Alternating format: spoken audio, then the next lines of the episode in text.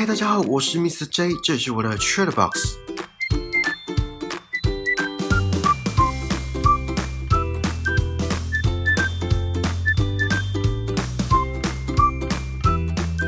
前一阵子看到这部泰剧居然在十月底从 Netflix 下架，虽然只有第一季，所以还没看第二季的听众赶快去看。也因为不知道第二季哪时候会被下架，所以想说赶快来跟大家分享这两集作品。分别是 Sotus 制度跟 The Judgment 审判哦，然后因为今天有两集的内容，所以会有点长。好，那话不多说，先来聊 Sotus 制度。不知道大家有没有待过学长学弟制的环境，或者说学长姐制的环境，应该或多或少都会遇到吧。从学生时期可能就开始了，新生都要喊高年级的为学长学姐，或是出社会后也有菜鸟跟前辈之分。然后男性的听众当兵就更不用说了，这一定有。不管是在学校还是职场，当那个环境有所谓的上下阶级之分的时候，你们都怎么应对？是入境随俗跟着制度走，还是看事情然后依旧保有自己的原则？我一开始以为 Sotus 是一个单字，结果是五个单字的字首所组成的缩写，分别是 Seniority 资历、Order 秩序、Tradition 传统。Unity 团结，还有 Spirit 精神，而这五个面相在这部剧中阐述的很到位，可是以更黑暗、更扭曲的角度呈现给观众。在泰国，迎新的活动很盛行，甚至有些地方把这种活动奉为传统。换句话说，就是代代相传，而且不得不遵循的仪式。我个人是还蛮幸运的，不管是在学生时期当兵，或是职场上。都没遇到会摆架子或是仗着位阶压榨霸凌别人的人。当然，基本的礼仪还是要做到。不知道大家第一次接触迎新是什么时候？我个人第一次遇到是在大学，有些人可能高中就有了。哦，这已经是很久远的事了。当时学长姐人都很好，很照顾新生，不像剧中那样。也可能每个国家的风气不一样吧。好，那我先大略带一下剧情。如果已经看过，不想听我讲剧情的，可以跳大概三分钟的时间。纳诺在影片一开始就问观众一个问题：你有没有因众人向来如此，便一样画葫芦的做过某件事，甚至连那是在保存什么都不知道就跟着照做？许多人称之为传统，而且通常被形容为高尚之举，但真的是如此吗？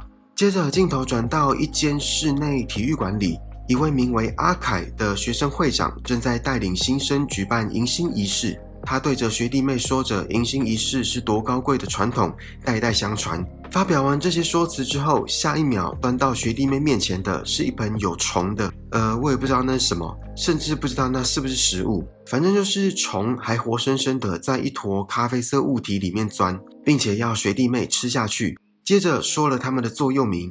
看到和尚可以视而不见，但若看到学长姐，必得毕恭毕敬。说完这句话，就要学弟妹排成人形蜈蚣。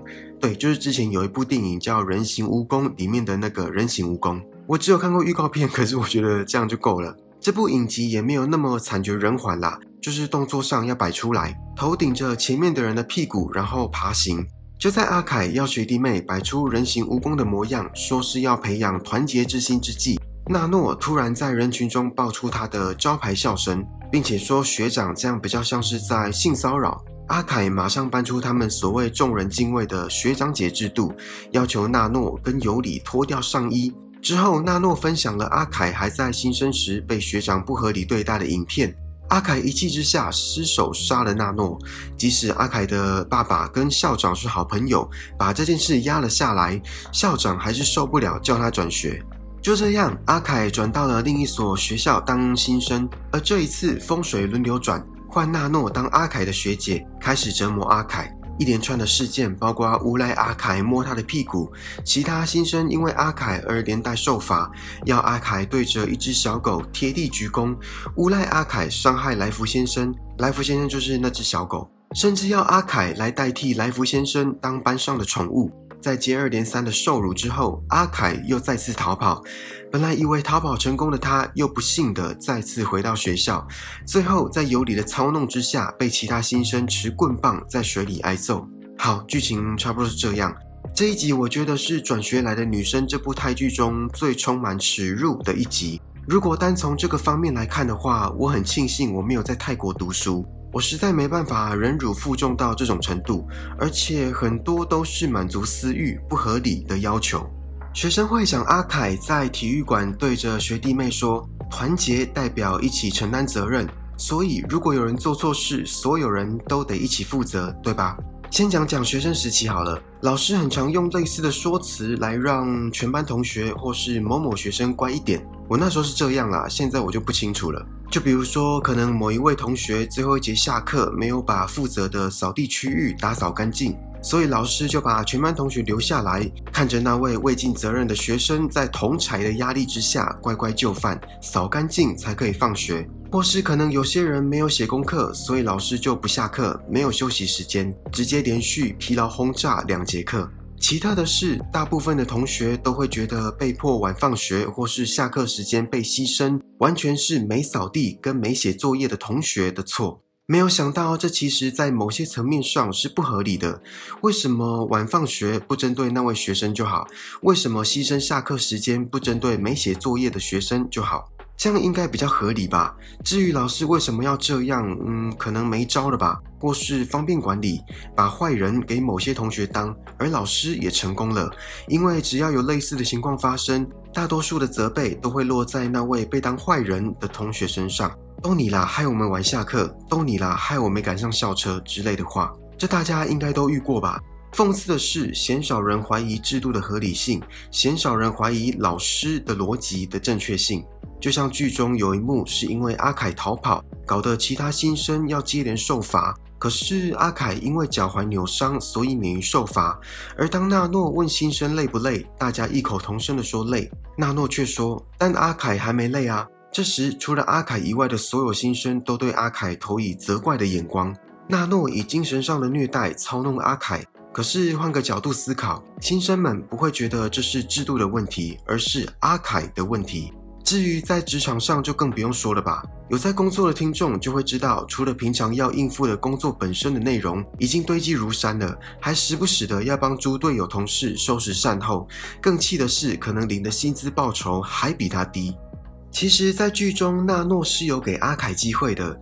纳诺在体育馆里跟阿凯说了一句话：“你也曾经是一年级新生，对学长们大吼说他们无权那样对你。现在你是高年级生了，自己也成为霸凌者，是什么事让你变成这个样子呢？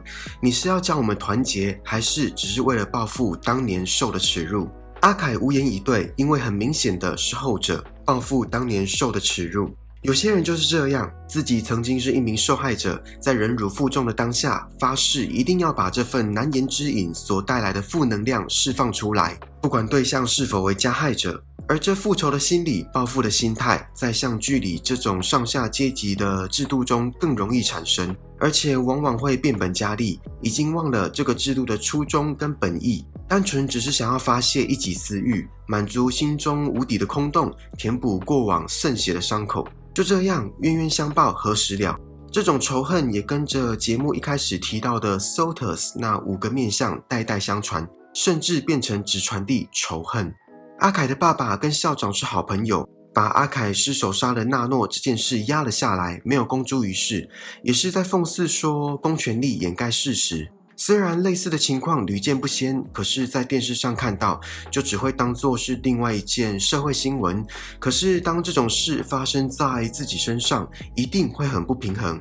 同样的，在这个制度下，有看过的听众就会发现，只要有受害者出现，愿意承担，那其他人就会让这个制度继续进行下去，不会为受害者发声。这跟一开始在体育馆，纳诺挺身而出反对学长的要求，尤里也顺势支持纳诺，是大相径庭的。而纳诺跟尤里就是刚刚提到的鲜少人怀疑制度的合理性，以及鲜少人怀疑老师的逻辑性当中的鲜少人。不知道大家有没有遇过这种鲜少人？不幸的是，通常这种难得的鲜少人都会被冠上莫名的罪行，比如说叛逆，比如说怪胎，比如说特立独行。更不幸的是，有些鲜少人因为在大众的谩骂跟不被认同的窘境之下，愤而选择继续同流合污，不再当一朵清廉的莲花。而仅有少部分的人离开那趟浑水，出淤泥而不染，濯清涟而不妖。那你们呢？你们会选择哪一方？是随波逐流，还是不同流合污？阿凯又回到学校时，在水里为自己辩解，所有事情都不是他做的，他都是被陷害的时候，喊说：“为什么没人相信我？你们觉得呢？为什么没人相信阿凯？或者也可以问说，为什么没人选择相信阿凯？是在制度的淫威之下，没有人敢吭声吗？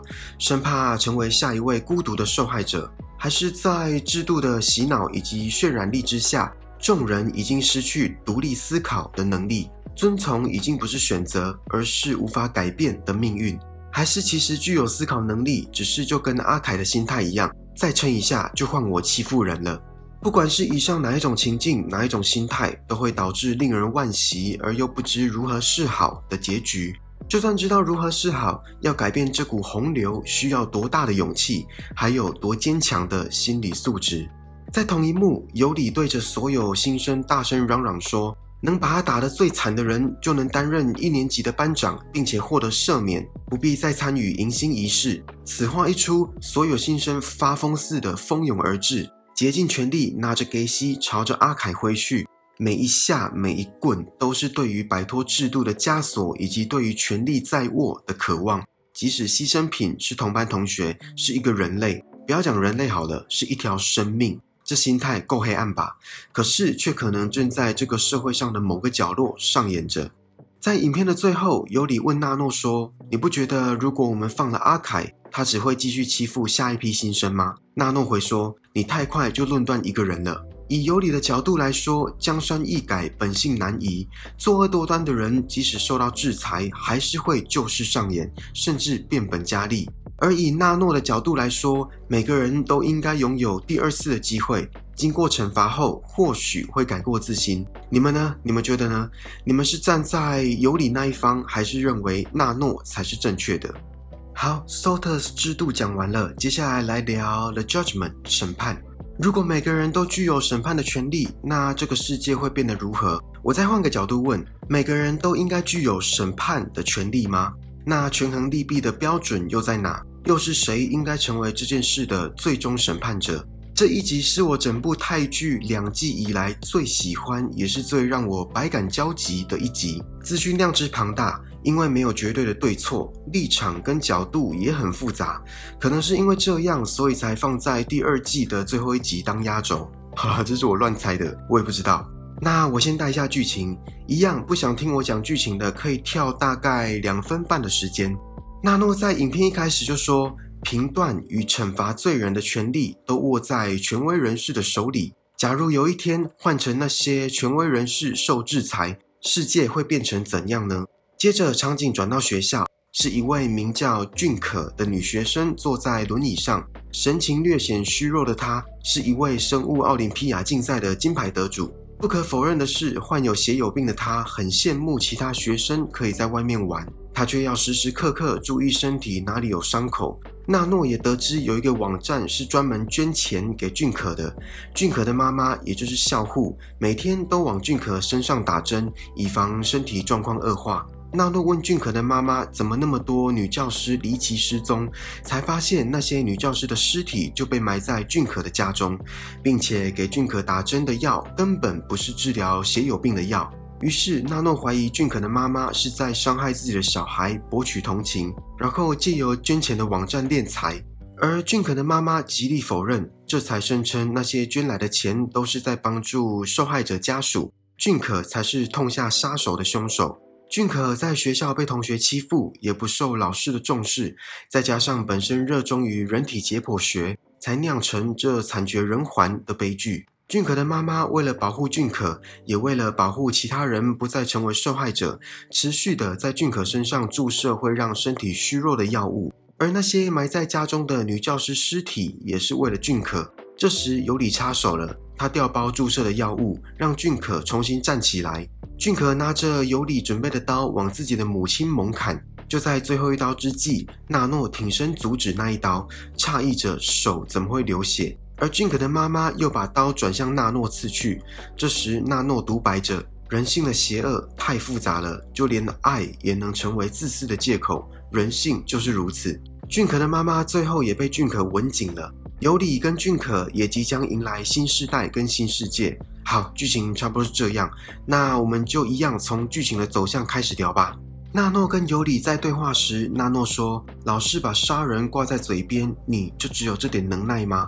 死亡往往只是惩罚罪恶之人的方法之一，而且有时候对他们来说反而是一种解脱。那除了死亡，还有什么惩罚方法？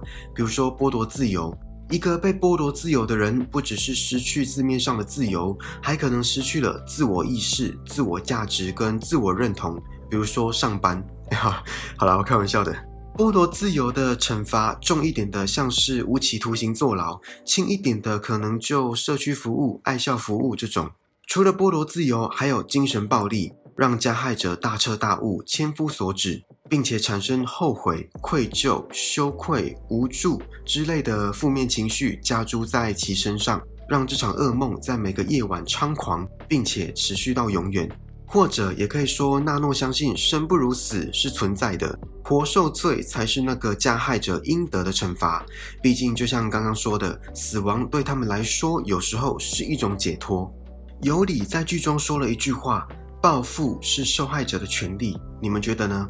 大家从小到大应该都有当过受害者吧？学生时期可能被某某同学嘲笑外表，什么美丑、什么高矮胖瘦之类的，又无聊又主观的言语攻击，或是肢体冲突被霸凌的情况，甚至是考试考不好被师长数落的情形，我也遇过。希望现在没有发生类似的事件，因为分数不是评断一个人价值的唯一标准。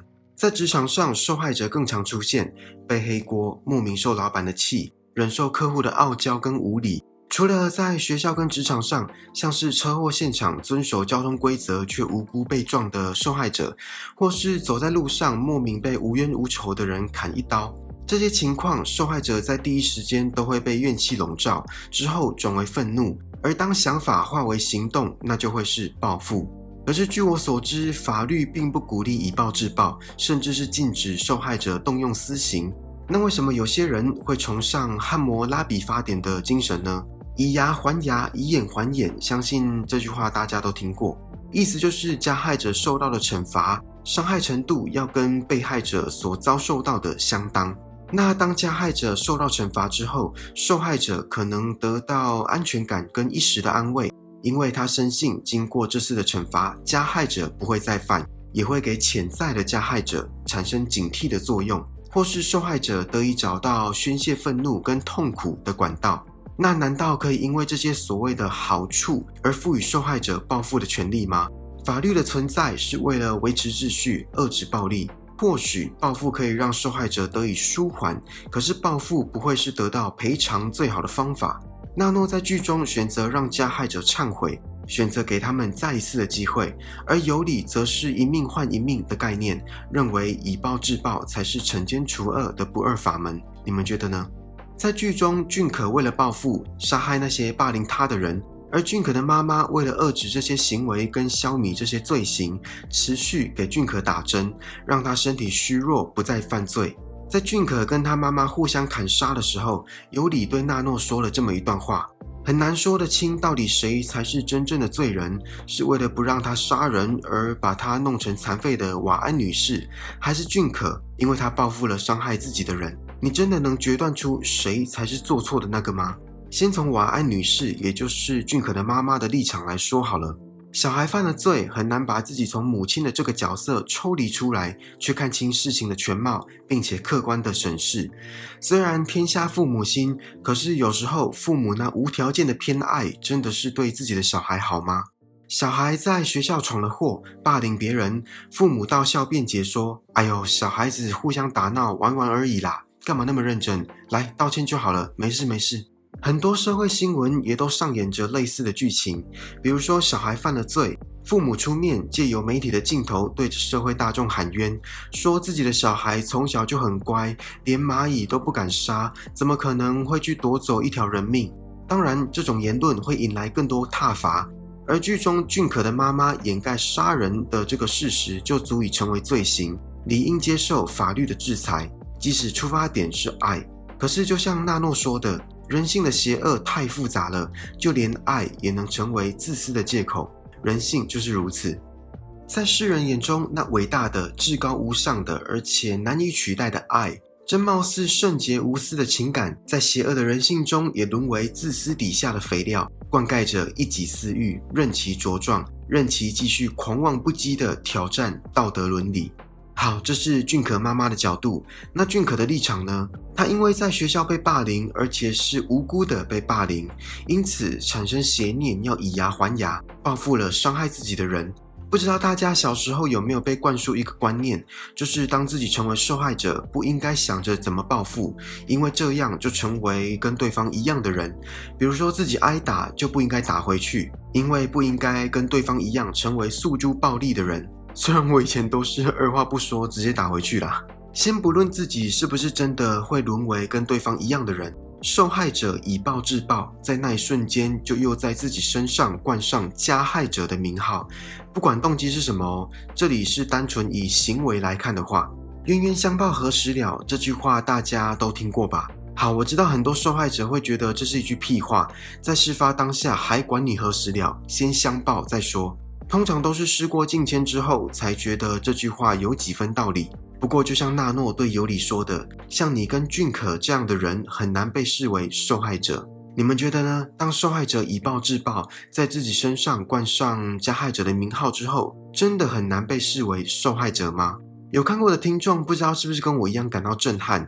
震撼的点不是什么校园霸凌，或是几条人命被夺走，这些梗在这部泰剧随处可见。我觉得会让这一集脱颖而出的是矛盾跟冲突。谁也没想到，那貌似无私的爱也能沦为自私的借口，就好像试图在一座天平上取得平衡。可是，在天平底下的不是象征着正义的稳固底座，而是象征着复杂人性的一颗球，随时都可能崩塌。好啦，这次 t r a d e r Box 就到这里喽。希望你还喜欢今天的内容，请记得帮我订阅这个节目，然后打星评分、留言，并且分享给身边可能对 Girl from Nowhere 转学来的女生，还有今天讲的 Sotus 制度跟 The Judgment 审判这两集感兴趣的朋友。更重要的是，时时刻在听 Podcast 在这种说话的你，让我们一起把人生过得更精彩吧。我们下次见，拜拜。